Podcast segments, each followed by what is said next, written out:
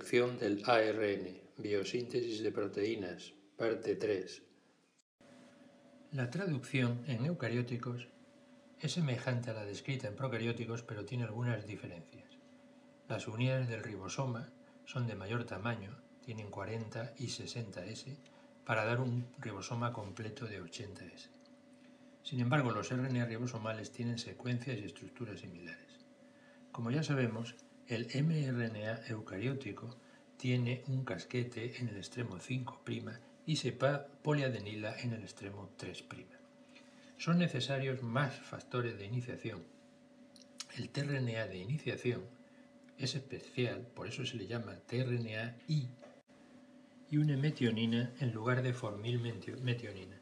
Se empareja con el primer AUG que se encuentra a partir del extremo 5'. Este AUG suele estar incluido dentro de una secuencia de bases consenso llamada por el nombre de su descubridora, la secuencia de Cossack. La formación del complejo de iniciación en eucarióticos empieza con el ensamblaje sobre el casquete 5' del RNA mensajero de un complejo que incluye la subunidad pequeña del ribosoma, el primer tRNA, el tRNA iniciador conteniendo metionina y algunos factores de iniciación. Dirigido por la hidrólisis de ATP, este complejo recorre el RNA mensajero hasta alcanzar el primer auge. Entonces se liberan algunos factores de iniciación y se une la subunidad grande del ribosoma de 60S para dar lugar al complejo de iniciación de 80S. Al mismo tiempo, el metionil tRNA iniciador se quedará emparejado con el primer AUG del RNA mensajero.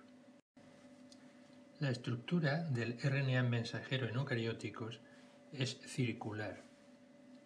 Para ello, un factor de iniciación, EIF4E, interacciona con el casquete en 5' del RNA mensajero y con las proteínas que unen la cola de poliadenilatos en la región 3', en este caso a través de su interacción con otro factor de iniciación que es el EIF4G.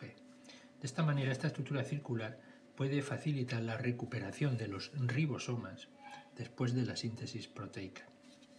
La regulación de la actividad de EIF4G es muy importante ya que su alteración puede ser causa del síndrome X frágil que produce trastorno mental hereditario y también del cáncer de próstata y de otros tumores. Aquí podemos observar la gran abundancia de factores de iniciación que intervienen en la síntesis de proteína en eucarióticos. Nótese que EIF2 sería equivalente en su función a IF2 en los procarióticos, es decir, el transporte del primer tRNA al ribosoma. Por otro lado, EIF3 sería similar a IF3, impidiendo la reasociación de las dos unidades ribosómicas si no hay un complejo de iniciación. Además de ello, pues podemos observar que hay otros factores, por ejemplo EIF6, que interacciona con la subunidad grande por otro lado, tendríamos el RNA mensajero, en cuyo extremo 5' en el CAP se formaría un complejo con los factores de iniciación EIF4A, 4E y 4G. A continuación, la reunión de la subunidad pequeña que lleva ya el primer tRNA con el RNA mensajero que lleva este complejo de factores de iniciación daría lugar a lo que se llama complejo de iniciación de 48S, que contiene el RNA mensajero, la subunidad pequeña y el correspondiente tRNA iniciador, mientras que estos factores de iniciación se liberarían. En esta situación, el tRNA se movería a través del RNA buscando el primer codón AUG que codifica metionina, quedando unido a él. Por último, se liberarían una serie de factores y entraría la subunidad grande del ribosoma para dar lugar al complejo de iniciación 80S. Elongación y terminación son muy similares en procarióticos y eucarióticos.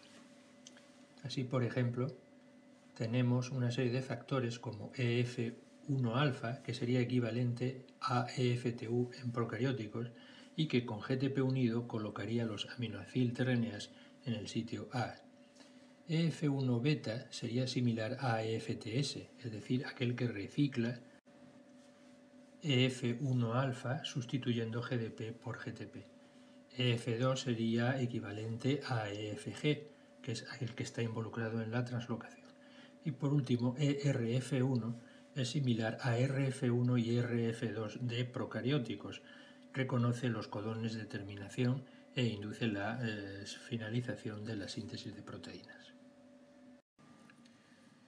Las diferencias entre los ribosomas eucarióticos y procarióticos pueden explotarse para el desarrollo de antibióticos que actúen sobre las bacterias sin afectar al paciente. Aquí hay una lista de importantes antibióticos que vamos a revisar. Por ejemplo, tenemos la streptomicina, que inhibe la iniciación y causa una lectura equivocada del RNA mensajero en procarióticos. La tetraciclina se une a las unidades 30S e inhibe la unión de los aminoacil tRNAs en procarióticos también. El cloranfenicol, sin embargo, inhibe la actividad de peptidil transferasa en la subunidad ribosomal de 50S en procarióticos. Sin embargo, la cicloeximida hace algo parecido en eucarióticos. La eritromicina se une a la subunidad de 50S e inhibe la translocación en procarióticos. Y por último, la puromicina, que actúa en procarióticos y eucarióticos, causa la terminación prematura de la cadena actuando como un análogo de el aminoacil tRNA.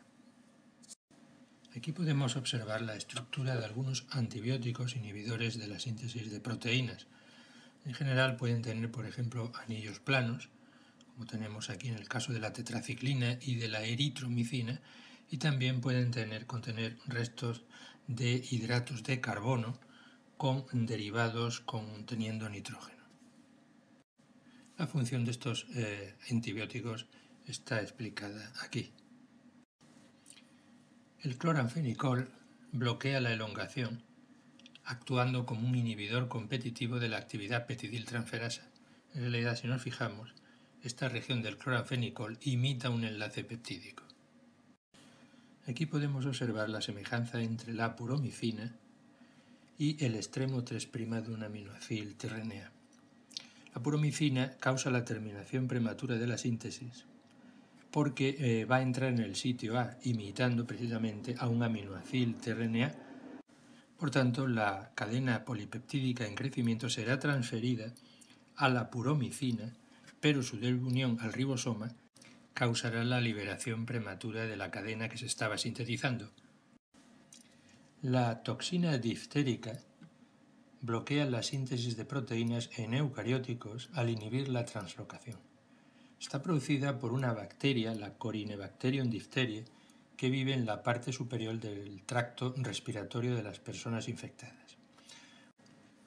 Una de las cadenas de esta toxina modifica convalentemente lo que se denomina ADP ribosilación, un residuo diftamida, que es un derivado de la histidina, en el factor de elongación eucariótico EF2, que como sabemos es el equivalente a EFG en procarióticos, y que, eh, como decíamos, está involucrado en la translocación.